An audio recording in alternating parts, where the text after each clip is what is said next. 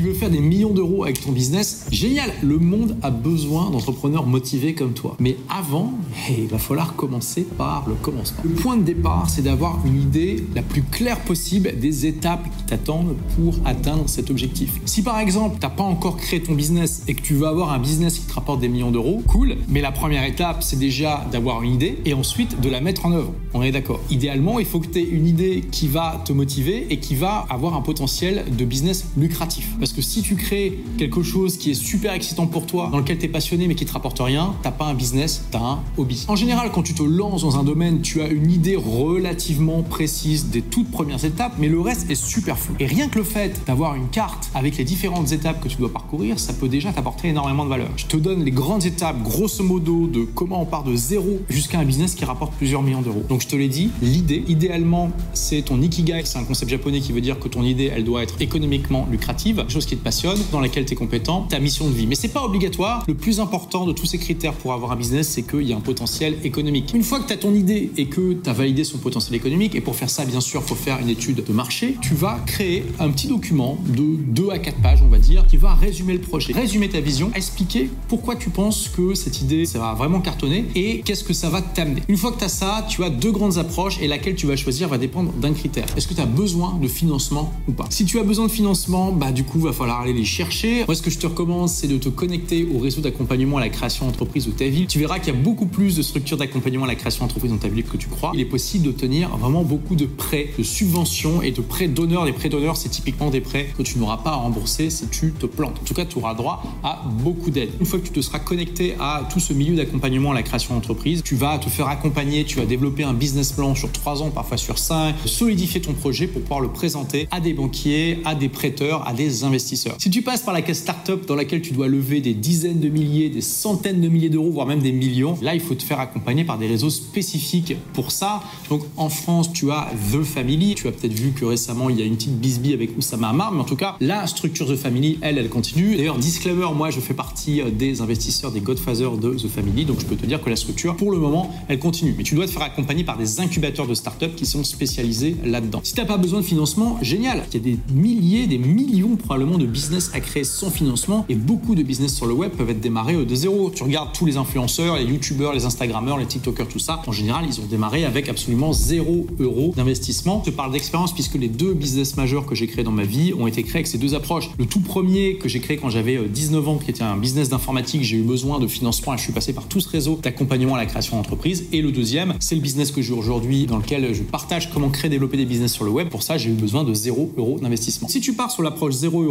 là, dans ce cas-là, tu vas devoir faire un projet à temps partiel à côté de ton activité actuelle. Typiquement, tu vas commencer à créer du contenu sur le web pour attirer l'audience que tu veux. Une audience qualifiée que tu vas pouvoir aider. Donc, si par exemple, tu es prof de judo, tu vas faire des vidéos sur le judo, des articles sur le judo, des podcasts sur le judo, ça va attirer des gens forcément intéressés par le judo. Tu leur proposes de s'inscrire à ta mailing list en échange d'un euh, livre numérique, par exemple. Après, tu leur proposes des formations, des produits, etc., etc. Dans les deux cas, il faut que tu commences à vendre. Hein, c'est le plus important. Au début, tu as trois actions majeures à faire. Première, c'est vendre. La deuxième, c'est vendre. Et la troisième, c'est vendre. Perds pas trop de temps à designer le site web parfait. Perds pas trop de temps à faire un plan sur la comète pour passer à des millions. Si déjà t'as pas tes premiers clients, ça va pas fonctionner. Utilise toutes les méthodes que tu connais et que tu connais pas pour trouver des clients. Il y a une approche que j'ai appris aux États-Unis qui est très intéressante, qui dit que tu connais pas forcément une manière d'amener 100 clients en même temps, mais tu connais potentiellement 100 manières différentes d'amener un client. Tu as juste besoin de toutes les faire. Et que si tu te les fais toutes, au bout d'un moment, tu une masse critique de clients qui va être suffisante pour que tu aies un vrai business et que tu puisses scaler à partir de ça. C'est ce qu'on appelle atteindre le seuil de rentabilité, c'est-à-dire le seuil auquel les revenus de ton entreprise sont supérieurs aux dépenses. Là, ça veut dire que du coup, tu peux scaler. À partir de là, tu vas essayer de créer des nouveaux produits, essayer d'avoir une gamme, aller du produit le plus entrée de gamme possible jusqu'au produit ultra premium, affiner ton marketing. Ensuite, tu vas euh, commencer à recruter, à déléguer de plus en plus, à automatiser et surtout à utiliser effet de levier, effet de levier, effet de levier, c'est-à-dire toujours avoir plus de résultats avec le moins de travail possible. Essayer de créer des synergies entre tes projets. Je t'ai donné une carte générale, bien sûr, il y a plein d'étapes intermédiaires, on pourrait affiner sur chaque étape, on pourrait y passer des heures. Mais tu vois que ce que je t'ai partagé là, ça peut déjà t'apporter de la valeur si tu n'avais pas trop d'idées des différentes étapes qui t'amènent de zéro à plusieurs millions. Quand tu démarres, tu dois pas avoir une idée ultra précise de chacune de ces étapes, mais idéalement, tu dois avoir au moins une bonne vue d'ensemble. Pour ça, c'est pas compliqué, il faut te former. Hein. Lis des livres, suis euh, des entrepreneurs qui ont déjà accompli euh, ce que tu veux accomplir sur les réseaux sociaux, éventuellement inscris-toi à des formations, etc., etc. Une fois que tu as ce plan d'ensemble, il faut passer aux objectifs SMART. C'est quoi cette bête-là, les objectifs SMART? Bah, C'est ce qui fait que tu vas transformer un rêve en véritable objectif. Parce que qu'est-ce qui sépare les rêveurs des faiseurs? C'est tout simplement qu'ils se fixent de vrais objectifs plutôt que d'en rêver. Ensuite, ils se mettent en action pour les accomplir. Donc la première étape, c'est de transformer ton rêve en objectif SMART. Qu'est-ce que c'est que SMART? Il y a plusieurs méthodologies autour de cet acronyme. Moi, j'ai partagé celle que j'ai un peu adaptée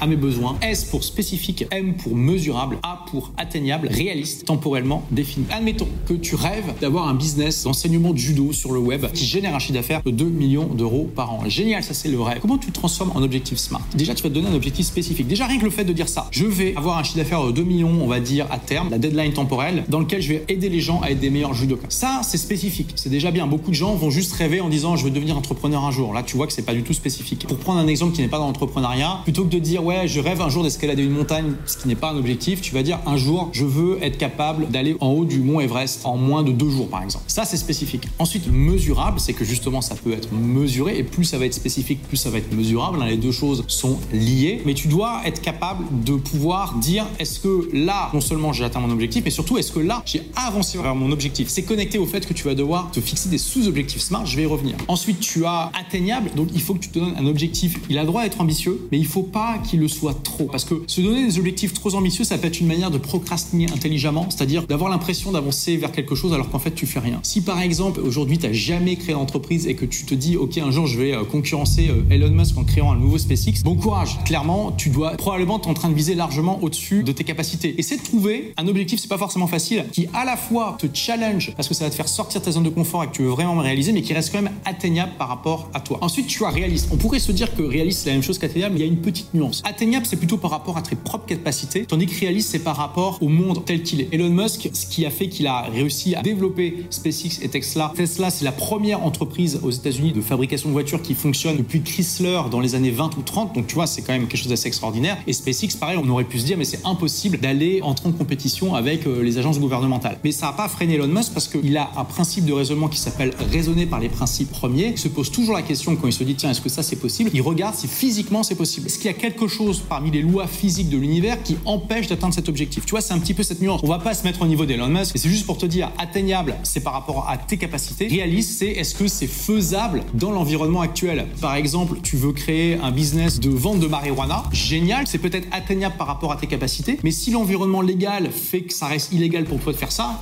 ça va pas être réaliste. Il y a aussi une autre approche des objectifs SMART qui dit que le R, en fait, c'est en rapport avec ton objectif principal. Ça, je vais y revenir pour les sous-objectifs. Et ensuite, temporellement défini, bon, bah là, il n'y a pas besoin d'être Einstein pour comprendre. Il faut juste se donner une deadline. Par exemple, pour transformer ton rêve en objectif SMART, tu vas dire, OK, je vais avoir un business qui rapporte 2 millions d'euros dans l'enseignement du judo d'ici 5 ans, donc date précise, hein, tu mets, qui touchera, euh, par exemple, 200 000 personnes par mois sur les différents canaux de médias sociaux. Une fois que tu as cet objectif principal qui est défini, tu vas le décomposer en sous-objectifs. Et chacun de ces sous-objectifs doit être SMART. Si tu démarres de zéro et tu dis, OK, génial, j'ai mon euh, objectif SMART de gagner des millions en enseignant le judo, la première étape, c'est déjà de faire un test, de commencer à créer du contenu pour voir si effectivement j'arrive à tirer une audience. Le premier objectif SMART, ça va être de dire, voilà, au bout du premier mois, je dois avoir écrit euh, articles sur mon blog et avoir fait deux vidéos sur ma chaîne YouTube et un podcast audio et l'avoir euh, partagé un maximum, c'est d'avoir touché 1000 personnes, par exemple. Il faut à chaque fois que ce soit précis. Et là, le R, c'est là où c'est plus intéressant peut-être de dire en rapport plutôt que réaliste, parce que tu vas le connecter à ton objectif principal qui est de créer ta boîte. Si tu fais en sorte que chacun de tes sous-objectifs soit smart et lié à l'objectif principal, ce qui est génial, tu sais qu'à chaque fois que tu as réalisé un de ces sous-objectifs, tu as avancé vers ton objectif principal. Et après, on peut encore décomposer. Tu peux euh, transformer chacun de ces mini-objectifs smart en objectif de la semaine. Et tu peux te dire, chaque jour, je place mes grosses pierres. Ça vient de l'analogie du fait que si tu prends un bol, tu le remplis de sable, tu peux plus rien mettre dedans. Tandis que si tu mets des grosses pierres d'abord, après tu peux mettre des cailloux, des plus petites pierres, après tu mettre des cailloux, après tu peux mettre du sable. Il faut toujours dans ton emploi du temps mettre les tâches importantes premier. Tu laisses après le reste du temps que tu as disponible se remplir avec les petits trucs qui n'ont pas d'importance. Si tu démarres chaque journée en mettant une grosse pierre qui est liée à ton objectif de la semaine, qui est liée à ton sous-objectif smart et qui est liée à ton objectif principal, tu sais que chaque journée, quoi qu'il arrive, tu avances vers ton objectif principal. Bien sûr, faut bosser, mais tu sais que quoi qu'il arrive, tu es en train d'avancer vers l'objectif qui te tient à cœur. Après, t'inquiète pas, hein, t'auras beau avoir l'objectif le plus précis du monde, le plan le plus précis, les super objectifs smart, il y a toujours des moments où tu vas dévier du plan, où tu vas devoir le refaire. Comme le disait un célèbre général, il n'y a aucun plan qui survit à la bataille. Il faut aussi bien se préparer. Avec ça, au moins, tu t'assures d'avoir toutes les euh, chances de ton côté pour réussir, contrairement à beaucoup de personnes. Si tu veux apprendre d'autres techniques, d'autres méthodes pour créer, développer ton business sur le web, je t'offre mon livre Vivez la vie de vos rêves grâce à votre blog qui justement t'explique comment bâtir ton petit business, qualité de vie ou carrément un empire sur le web en partant de zéro. Pour le recevoir, tu cliques simplement sur le lien qui est en description et tu me dis à quelle adresse email je dois t'envoyer le livre. Merci d'avoir écouté ce podcast. Si vous l'avez aimé, est-ce que je peux vous demander une petite faveur? Laissez un commentaire sur iTunes pour dire ce que vous appréciez dans le podcast tout simplement. Ça aidera d'autres rebelles intelligents comme vous à trouver le podcast et puis à être inspirés tous les jours ou presque par lui. Merci et à très vite pour de nouvelles aventures.